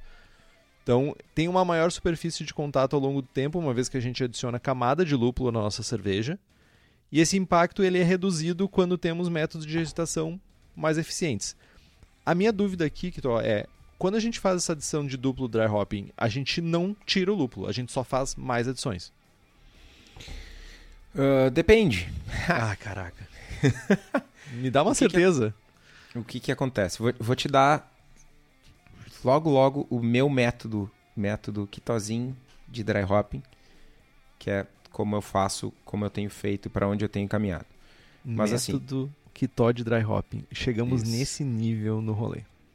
Cara, é, eu, eu acho, sendo antes de responder a pergunta sobre o duplo dry, achei importante compartilhar, porque, enfim, no último ano e meio, tenho, o, o, o, último ano e alguma coisa, tenho dado aulas sobre lúpulo, tenho falado bastante sobre o tema, tenho pesquisado bastante. E as pessoas me perguntam, tá, entendi, depende, depende, depende. Mas como eu faço? Como tu faz? Como tu indica? O que que, sabe? Então, uh, vou compartilhar uma espécie de, de resumo. Mas antes disso, duplo dry. Primeiro de tudo, do DDH, TDH, vende.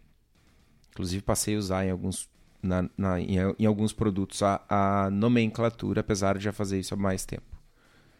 Na, uh, na bombona. É, é eu... sério que vende, vocês anunciam como TDH? DDH. As, a série essas últimas uh, Haze APAs, que por sinal daqui uns dias a gente está lançando mais uma, uh, que tu tomou inclusive e curtiu, é DDH Haze APA. Não, é que quando tu falou TDAH, eu automaticamente pensei em transtorno de, transtorno de déficit de atenção com hiperatividade. Daí eu pensei assim, me deu um bug no cérebro. Só isso. É. Bom, enfim. Uh, DDH e TDAH vende mais, uh, é utilizado. Eu não sei se, se tem alguma cervejaria que usa na maldade, mas eu já vi consumidores tipo, nossa, tem duplo dry hopping, essa aqui tem o dobro de lúpulo. Não. Hum. não. Isso é algo que a gente já falava em 2017. Não, não é o dobro de lúpulo. O cara que usa o dobro de lúpulo, o cara que usa o, sei lá, 35 gramas de lúpulo por litro, ele anuncia 35 gramas de lúpulo por litro. E vende, independente da serva estar tá boa ou muito boa. Né? Vende porque é marketing. Né? Uh, o que acontece é que tem uma divisão né, entre as cargas para ter uma extração maior. Na bombona, a gente não consegue, né, num setup caseiro, salvo pessoas uh, como o Henrique, que tem a possibilidade de purgar o dry da, da sua adição, purga. Eu na bombona não purgo, eu faço uma adição por cima da outra. Ainda assim é melhor, porque eu tenho, né, como a gente já falou, eu tenho, sei lá, meus 0.25 metros quadrados da bombona ali, e aquela, aquele, aquela quantidade de lúpulo está em contato com a superfície. Eu faço uma segunda adição, uma terceira, enfim, eu vou colocando camadas e essas novas camadas estão em contato com o líquido novamente. Num setup que tu consiga fazer uh, a purga, tu consegue minimizar o risco de extração de polifenóis, minimizar o risco de ter uma cerveja com harsh e tal. Dá para fazer cerveja boa sem tirar? Sim. Tendo a opção de tirar, eu prefiro tirar. Basicamente é isso. Né? E aí, quando a gente tem uh, métodos de agitação mais eficientes uh, ou quantidades de dry menores, o, benefício né, dessa extração extra por separar as adições ele diminui. Tipo, vou fazer uma cerveja no tanque com 4 gramas por litro. Vou fazer duas adições de 2. Faço uma de 4 e dou uma movimentada no líquido a mais com CO2. Vou fazer 16 gramas por litro. Ah, beleza, 8 e 8. Ou, sei lá, 5, 5 e 6. Saca? Sim, eu, eu tenho uma, uma pergunta se, tipo, tu falou que no setup caseiro pode ser um pouco mais difícil porque, tá, tudo bem, eu posso fazer purga.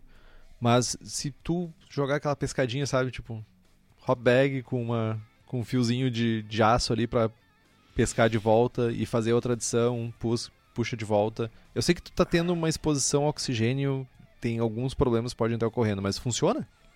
Uh, funciona, né? tu vai ter que botar mais lúpulo, como a gente já falou, porque está no bag. Uhum. mas funciona. É, eu fico pensando muito pra, tipo, pra, as pessoas, tipo assim, meu, eu quero fazer isso, eu quero fazer double dry hop em casa. Meu, Cara, é uma boa faz, alternativa. faz double dry e não tira. Não tira também, também funciona. Funciona. Eu, eu. Agora não, porque eu tô mega enrolado. Ah, mano, não tenho tempo nem pra dormir. Mas, quem sabe, ano que vem, é um, é um desejo, não é uma promessa, é um desejo. Eu gostaria de, né, pandemia cedendo aí, eu gostaria de trazer pessoas pra dentro da Suri pra gente fazer serva na panela, testar, brincar. E eu já fiz, mas eu gostaria de, de convidar e, e de ter vocês provando. Fazer uma serva na- a mesma serva no, no fermentador, de inox, bonitinho, naná, e fazer a serva na bombona e comparar. Teste triangular. Bota 10 pessoas, vamos ver quem consegue diferenciar a mesma serva.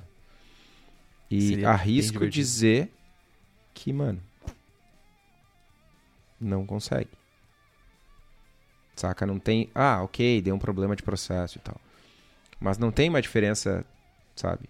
Brutal, assim, que, tipo, num Não, teste mano. triangular, sem saber qual é a variável que tá sendo testada, que conseguir identificar, tipo isso. Mui- muitos dos meus lotes, e aí não é não é garganta nem nada, mas muitos dos, meu dos meus lotes que eu fiz o teste na bombona e depois fiz no tanque grande, eu preferi o teste na assim, a imensa maioria. Eu prefiro na bombona do que no tanque grande. Por N motivos, né? O- Tá o bom. Chico, o Chico Milani fala, fala de oxidação na certa. É, cara, aumenta o risco de oxidação, ah, jogar, m- fazer mais adições de lúpulo e fazer adições com hop bag? Sim. Mas dá para evitar a oxidação ainda assim. né? O risco aumenta com certeza. Eu, tô- eu, eu- eu sei que tu tá no meio do teu método quitosístico de dry hop. Não cheguei no método, não comecei o método ainda. Então, por isso que eu digo, tu ainda tá no meio do rolê. Eu só queria. é- é- essa parada, tipo, eu tenho um, eu- um pouco de receio quando a gente afirma, tipo, que a oxidação na certa. Porque, tipo assim, ó. Quando eu fiz uma New England IPA, sim, eu já fiz uma New, New England IPA. E, tipo, eu não tinha método específico pra nada. Eu abri três vezes o fermentador pra fazer dry hopping. E, tipo, lógico, hum, tentei diminuir a exposição o máximo possível. Tipo, não tipo, deixei a tampa aberta e, tipo, fui dar uma banda e voltei. Mas. E a cerveja não oxidou. Não teve oxidação, não teve. Tipo, perceptível. Não, a cerveja não virou aquele. Aquela cinza, né? Tipo, aquela parada meio cinza, assim. Então, acho que é, é um pouco perigoso quando a gente afirma certezas, né? Tipo, acho que tem maneiras e maneiras. Lógico, se a gente puder fazer adições com menos contato, melhor caminho, definitivamente. Mas também não é um impeditivo pra tu tentar fazer em casa, sabe? Acho que é mega importante a gente pontuar isso.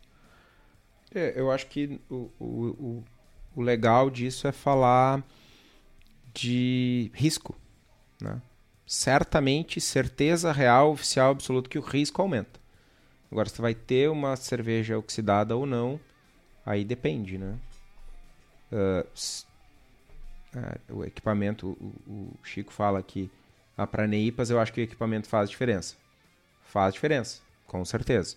É mais difícil não oxidar uma cerveja no equipamento caseiro do que na fábrica. Mas é mais difícil, tem mais risco de oxidar. Mas vamos lá, nós vamos fazer 10 Reis IPA na bombona, na panela de alumínio, na bombona, né? Método Deus fez a mandioca e não oxidar nenhuma.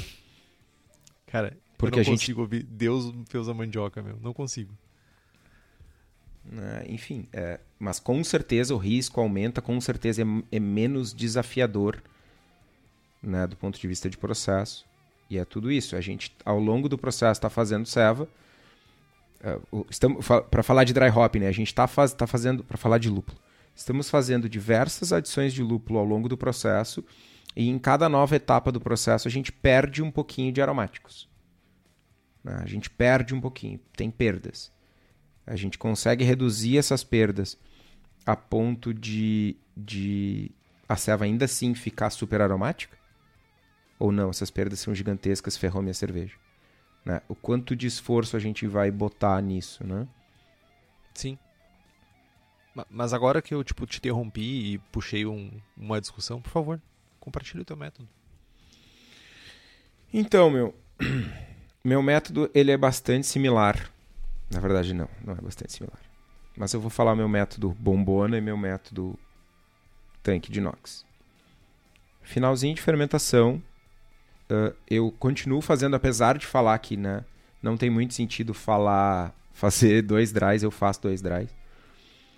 Por um ponto importante, no final de fermentação eu adiciono o primeiro dry, cerca de 30% do volume total, porque eu quero induzir hop creep. Normalmente minhas cervejas atenuam dois pontos, de 2 a 4 pontos, ou meio plato a um plato a mais do que se eu não fizer isso. Né? E aí eu faço isso ainda em temperatura de fermentação, né? eu garanto que a cerveja atenua aqueles últimos pontinhos e tal, eu quero estimular isso. Né? Então eu faço uma adição de dry. Mantenho o tanque a, em torno de 22 graus por dois dias. Faço burps de CO2, né? borbulho CO2 por baixo do tanque aproximadamente a cada 12 horas. Passados os dois dias eu reduzo a temperatura para 15 graus. Ouvi recentemente, acho que até falei aqui no, post, no, no podcast. Post alguém, fala... uh, alguém falando de soft crash, né, que é uma redução de temperatura para 15 graus. Parte da levedura sai de suspensão, purga a levedura, purga o primeiro dry, e aí adiciona o segundo dry, mantém o tanque a 15 graus por mais dois dias, em torno de 15 graus. Repito o procedimento, né? burps de CO2 a cada 12 horas, e aí sim reduz a temperatura para zero, purga o segundo dry hopping, o restante de levedura. E aí, enfim, é, é etapa de maturação, né? É esperar arredondar. Tem purgas consecutivas aí, mais dois, três dias, enquanto continua decantando o lúpulo levedura. E aí, meu, arredondou a cerveja, é correr para abraço, abraço pro gaiteiro. Né? Na bombona eu faço algo muito similar, sem os burps. E sem a purga. Aí eu dou uma chacoalhadinha na bombona. Eu sei que é a coisa que menos provavelmente chama atenção, mas para mim chama bastante atenção. Por que que tu quer induzir um hop creep? Para não Cara, acontecer na lata depois ou na garrafa depois? É, por, porque uh, uh, por risco, redução de damage control. Eu, eu vou adicionar uma carga grande de lúpulo a 15. Né? Imagina que eu não faço o primeiro dry a 22. Eu vou fazer o dry a 15. Tipo, tu já quer que aconteça ou, cara, é interessante. Tenha... Isso é mega interessante. Mega interessante. Hum, né? Eu quero que, de alguma forma, parte dessas dextrinas que seriam quebradas posteriormente via atuação enzimática a 15 graus e que a minha levedura estaria numa condição menos propícia para atenuar esse açúcar residual, eu quero que isso aconteça antes. Parte disso aconteça antes. Ah, muito Estevão. Muito tem... inteligente. Obrigado. Tem certeza que dá certo? Não. Mediu? Também não mas faz sentido, saca? Não, tu mediu, imagino que tu tenha medido, porque, tipo, se tu sabe que ela atenua de 0.002 ou 0.004, tu mediu. Sim, mas é, eu, me, é, eu medi frente a não fazer o dry. Terminou de atenuar, parou em 1025.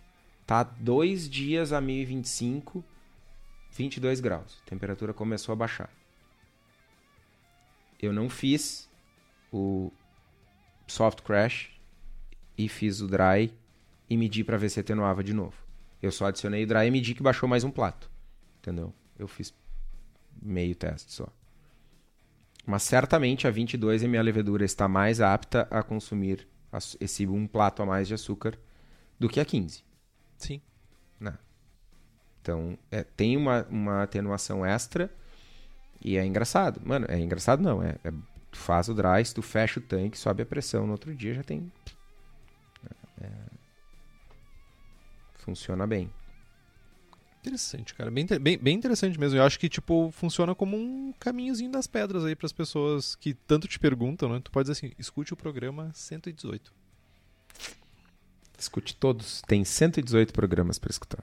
É que esse vai ter clickbait, porque a gente já falou de vários para trás, entendeu? Hoje é o dia do clickbait. Entendi. Para trás para frente, né? É, para trás para frente. O Chico Milani fala que fiz muitas lupuladas com todos os processos possíveis e nunca consegui uma lupulada 10 gramas por litro no dry hopping sem estar oxidada após 30 dias. Cara, o que, que eu vou te dizer? Cara, eu tenho uma péssima. Eu ia dizer que, tipo, tem uma péssima frase no mundo da TI que é no meu, na minha máquina funciona, sabe? Tipo, é horrível isso. Uh, é tá, horrível. primeiro que eu não sou um ávido consumidor nem uh, fabricante de cervejas mega lupuladas, tá? Uh, e eu também gosto de pensar que o cervejeiro caseiro costuma consumir mais rápido também as cervejas, porque, tipo, distribui ou faz uma quantidade que bebe normalmente. Mas eu, eu, eu, entendo que isso possa acontecer. Entendo que 30 dias. E 30 dias é bastante tempo de uma cerveja finalizada e tudo. Uh, muita coisa pode acontecer. Eu já, já vi cervejas com 30 dias que não estavam lupuladas ficar bastante oxidadas, oxidação de malte, oxidações mil ali que podem ocorrer. Uh, é processo, Cara, eu... é experiência. Não sei. Eu, eu tive algumas experiências de cervejas de haze até nem devia falar isso. Mas azar, vou falar. Entendi. Uh, duas, dois, duas situações bem emblemáticas. Eu já fiz a cerveja, teste, queria testar lúpulo. Botei a bombona na câmara fria e lá ela ficou por meses. Tipo, não vou dizer três, não vou dizer quatro, não vou dizer meses, plural. E ao longo do tempo a bombona tava estufadinha, deu mais uma estufadinha, rolou um hop creepzinho e tal. Mano, invasei a cerveja depois de meses e ela tava zero oxidação.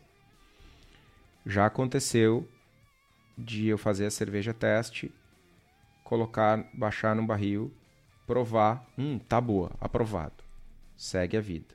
Meses depois, opa, o que, que é esse barril dentro da câmara fria? Ha! Descobri aqui 30 litros de uma Raze nossa, o que, que eu faço? Vamos ver como ela está. Boa. Já aconteceu o contrário também. Já aconteceu, tipo, dois dias depois, pff, zoei a serva por mil motivos. Mas, uh, né? E aí a gente tem que entrar no detalhe do processo, do, do equipamento, do, do, método, de um monte de coisa. De novo, acho que é uma questão de risco. Né? Uh, risco numa bombona, o risco numa trasfega com alto sifão, né? Tudo isso, o risco no uso do peracético, tudo isso aumenta o risco de oxidação.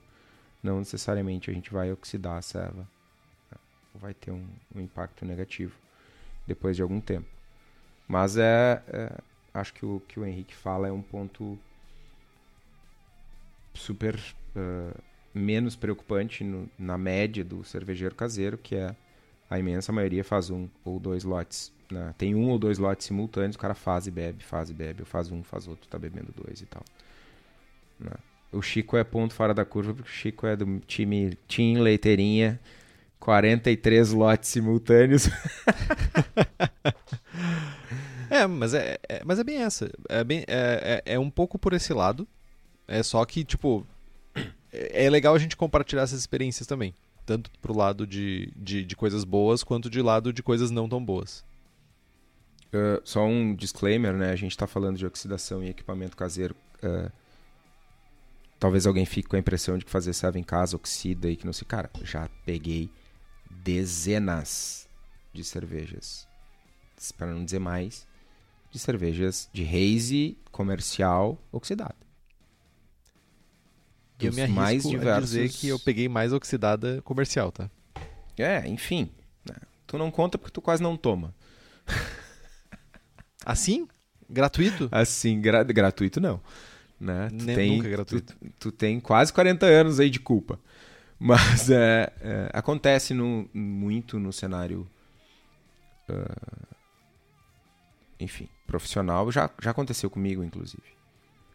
Né? De, ah, tá a máquina de invase, tá com problema num bico e aí oxidou. Ou sei lá, a cervejaria que, que XPTO fez uma lavagem de barris e, e por algum motivo ficou algum resquício de peracético no barril. Enfim, acontece. Todo dia tem uma cervejaria com uma resipa oxidada. É uma cerveja muito mais suscetível, seja num setup caseiro, seja na cervejaria. A mais suscetível, tu diria? A mais é muito forte, mas com certeza top muitos, top poucos, top 5 talvez. bastante. Então, livros que nos apoiam nessa jornada, que vão nos apoiar a talvez formar um episódio 3.0 de Lúpulos, ou pelo menos que a gente revisite para isso, né? For the Love of Hops, A Practical Guide to Aroma, Bitterness and the Culture of Hops, do Stan Anonymous, ou Hieronymus. que o Kitó sempre deixa uma pegadinha. Mas é o Stan Hieronymus. manga. É, safado. The New IPA Scientific Guide to Hop Aroma and Flavor, do Scott Janish. Uh, IPA Brewing Techniques, Recipes and Evolution of the India Pale Ale, do Mitch Steele. E Brewing Eclectic IPA, Pushing the Boundaries of India Pale Ale, do Dick Cantwell. Dick Cantwell já tem um outro tem um outro livro dele. Esse livro aí é o IPA com papagaiada. É o Wood, Wood and Beer, não? É o Dick Cantwell também escreve junto com o Bookhart. Bookhart. O meu brother, Pete. Teu brother Bookhart. Bookhart. Mano, eu não sei como é que fala o nome dele, meu brother, mas eu não consigo pronunciar. Essa semana ele tava no Equador. A, a Sara, eu tive a felicidade de conhecer a Sara em Lima, no Peru, julgando o Nacional lá. E aí a Sara postou uma, um videozinho da, deles fazendo o polichinelo no meio do julgamento. Eu mandei uma mensagem pra ela. De novo? Been there, done that, tá ligado? Lembro disso. Ah, fantástico. Ele sempre faz isso. É isso então, Kitó. Chegamos a um. Encerramos mais uma jornada de lúpulo. Duas horas de programa. Ensinamento teu, aprendizado meu. Cara, acho que a gente aprendeu bastante juntos. Bons questionamentos, bom debate. O pessoal no, no chat contribuiu bastante. Algumas das, algumas das perguntas e algumas das respostas ficaram só no chat. Então, se vocês têm interesse e curiosidade, né? participem, apoiem. A gente agradece. Bem lembrado, Kitó. Então, compre os livros que estão no post, nós ganhamos uma porcentagem e você não gasta um centavo a mais por isso. Compre também as camisetas do Braçagem Forte na nossa lojinha, o link está lá no site. Curta a nossa página no Facebook, que ninguém mais segue, por sinal caiu. Nos siga no Instagram e assine o feed pelo nosso site. Também estamos no Spotify, Google Podcasts e o Deezer. E se você gosta do programa e quiser fazer um review para nós no iTunes ou no seu agregador de podcasts favoritos, isso significa muito, muito, muito pra gente.